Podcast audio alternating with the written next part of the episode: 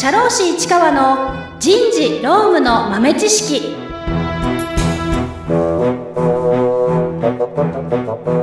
皆さんこんにちは。社会保険労務士の市川めぐみです。ちょっとスタート前に、えー、告知というか お知らせなんですけれども、今、あの、うちの事務所ではですね、バラスト社労士法人ではですね、えー、リクルートイベントを行っております。えー、12月の1日から、えー、12月の6日まで、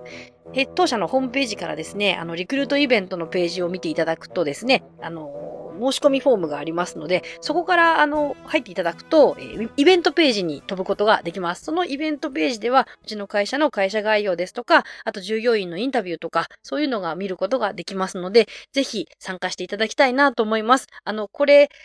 お、あの、見たら、うちに応募してこなければいけないとかそういうわけではなくて、まあ、カジュアル面談みたいなのの位置づけで見ていただければなと思ってこの比較をしておりますので、もし、社労士業界にちょっとでも興味がありましたら、ぜひ、えー、参加していただきたいなと思います。今週は年次有給休暇の時間単位付与についてお話をしたいなと思います。最近ちょっとね、ご相談が増えてきたように思いますね。えー、有給休暇を1日単位ではなくて時間単位で取得したいというような場合に、えー、どのような手続きが必要なのかということなんですけれども、えー、年次有給休暇の時間単位の付与っていうのって、すごくあの、従業員としてもすごくいい制度なような気がするじゃないですか。なので非常に労働者有利の方向に感じるので、えー、まあ、普通にできるんじゃない、まあ、やりたければできるんじゃないかと、会社がやりたければできるんじゃないかというふうに思われがちなんですが、実は年次有給休暇の時間単位付与っていうのは、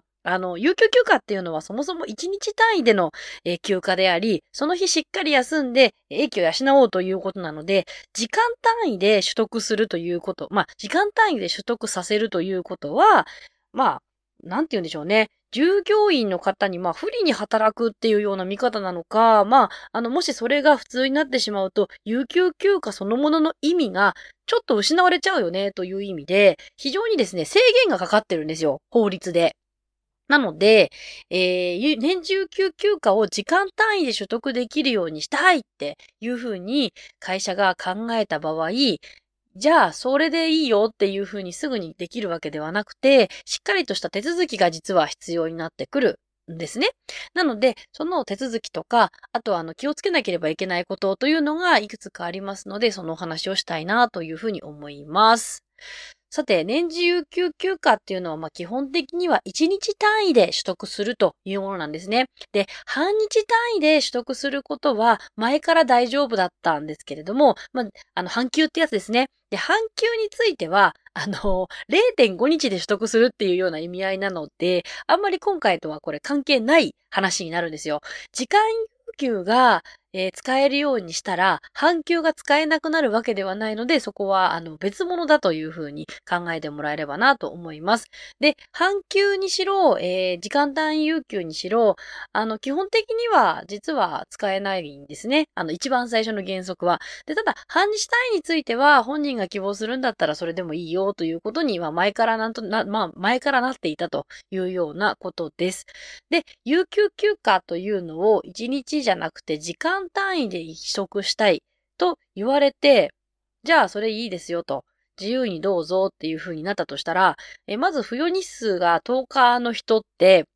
1日8時間だとしたら、80時間ということになるじゃないですか。じゃあその80時間を1日1時間ずつ早く帰って80時間にするということだって、まあできちゃうように思いますよね。なので、そういうふうにしちゃうと、年次有給休暇である意味がですね、なくなってしまうということがありますので、この年次有給休暇を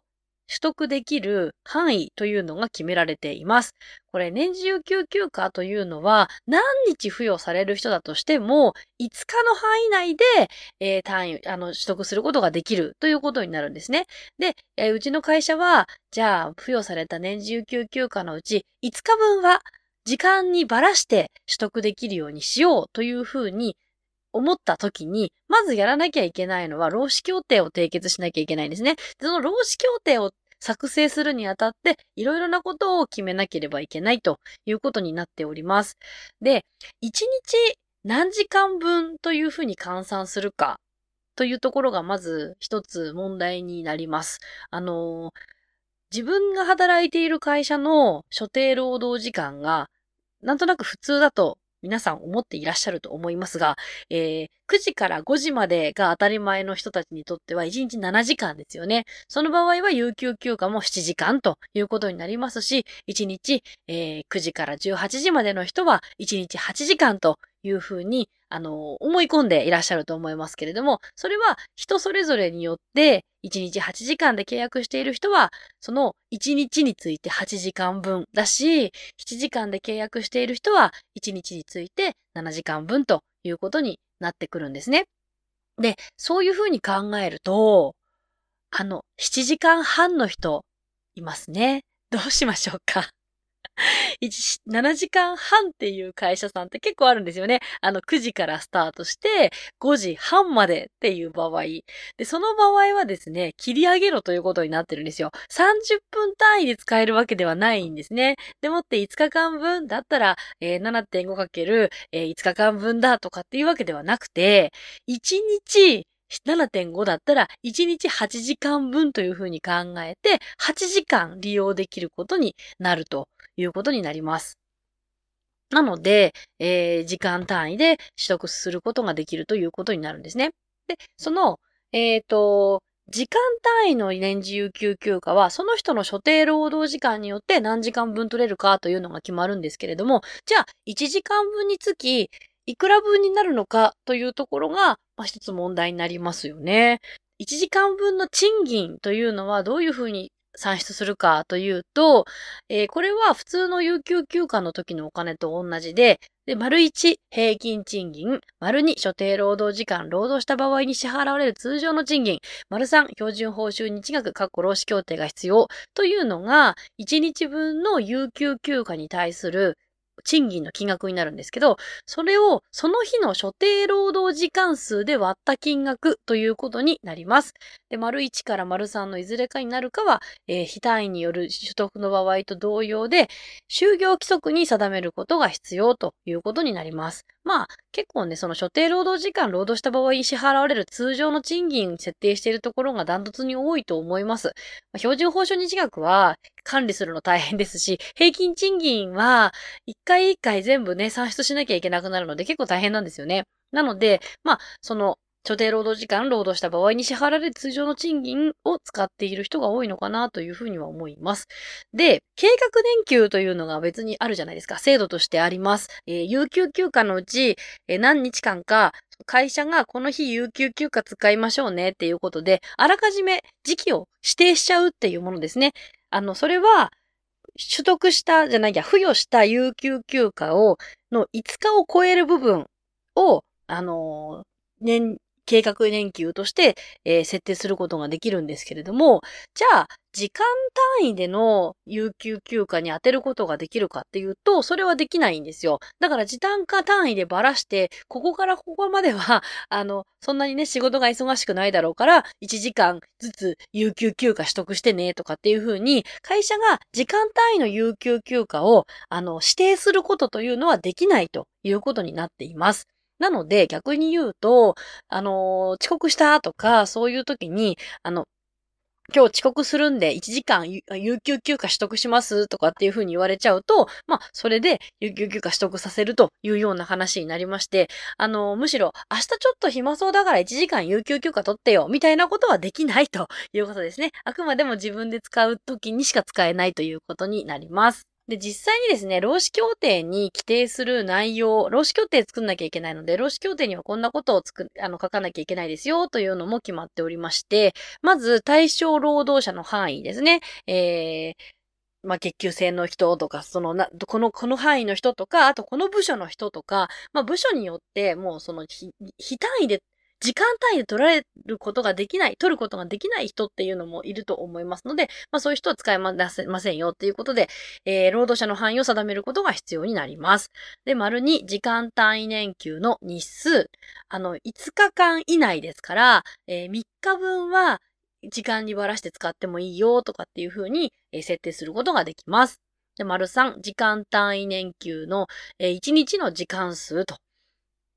だから時間単位、えー、年休1日の時間数、1日8時間の会社はまあ8時間とか、1日7時間の会社は7時間とか、で、1日7.5時間の会社は8時間っていう風に、1日何時間分かというような形にします。で、1時間、あとその次が1時間以外の時間を単位とする場合はその時間数ということになっていて、1時間単位でなくてもいいんですけれども、分単位ではできませんので、えー、時間単位ですね。1時間とか2時間とかっていう風に決めて使うということになります。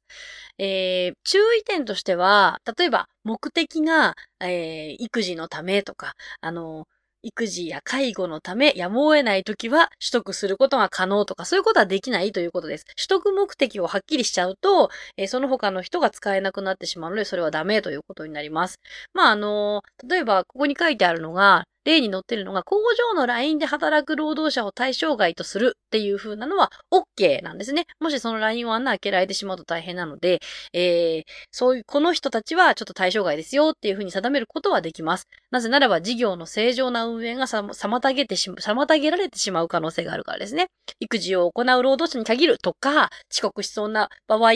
は不可とかそういうふうに取得目的を制限するということはできないということになります。で、この4つを定めていくんですけれども、あの、これを定めて Go で OK ならいいんですけど、結構その他にですね、いろいろな問題が、まあ、あれこの場合ってどういうことだろうっていうことが結構出てくるんですね。まず一つ疑問に思うのは繰り越しですね。えー、有給休暇というのは、その有給休暇の期限は2年間使えることになります。なので、付与されてから2年間、えー、使えるということになっているんですけれども、あの、時間単位の有給休暇は、繰り越した分も含めて年5日までなんですよ。すごいややこしくないですか、これ。だから、あの、管理側として考えると一番楽なのは、まあ、10日分の有給休暇付与しますよ。5日間分プラス、えっ、ー、と、5、5、8、10で40時間分とかっていう風に、日数と時間数でバラバラに管理するんだったら、まあまあまあ、それはそんなに難しくないですよね。で、まあ5日間と、えー、80時間のうち、5日間分を使った後、翌翌年に11日付与されたとしたら、まあ6日分の有給休暇と、また、えっ、ー、と、5、80で40時間分の有給休暇。で、その人がもらってる、持っているのは、6日分の日数の有給休暇と、えー、80時間分の有給休暇。だったら楽なんですけれども、それダメなんですよ。あの、2年目に繰り越した時に時間単位年給がが余っていたとしても、あのー、新しく付与されたものと足して40時間ということになりますので、もし40時間丸々残っていたとしたら、その40時間は一旦、こう、あの、日数の方に吸収して、そうすると5日間は使ってます。5日間分残ってる。だから80時間残ってるのが5日間分残ってるっていう形になるので、えー、っと、5たす6で11日分の有給休暇と40時間分の時間帯年休が残ってるみたいな感じで管理しなきゃいけないことになるんですね。これ結構ややこしい話になっております。なので、まあこれをやるんだったら正直、あの、付与日を一斉付与にするとかしないと結構管理がややこしいかもしれないなとは思います。あの、手で管理するのはなかなか難しいので、まあシステムを使ってやるとかそういうことが必要なのかなというとこですね。それから、あの、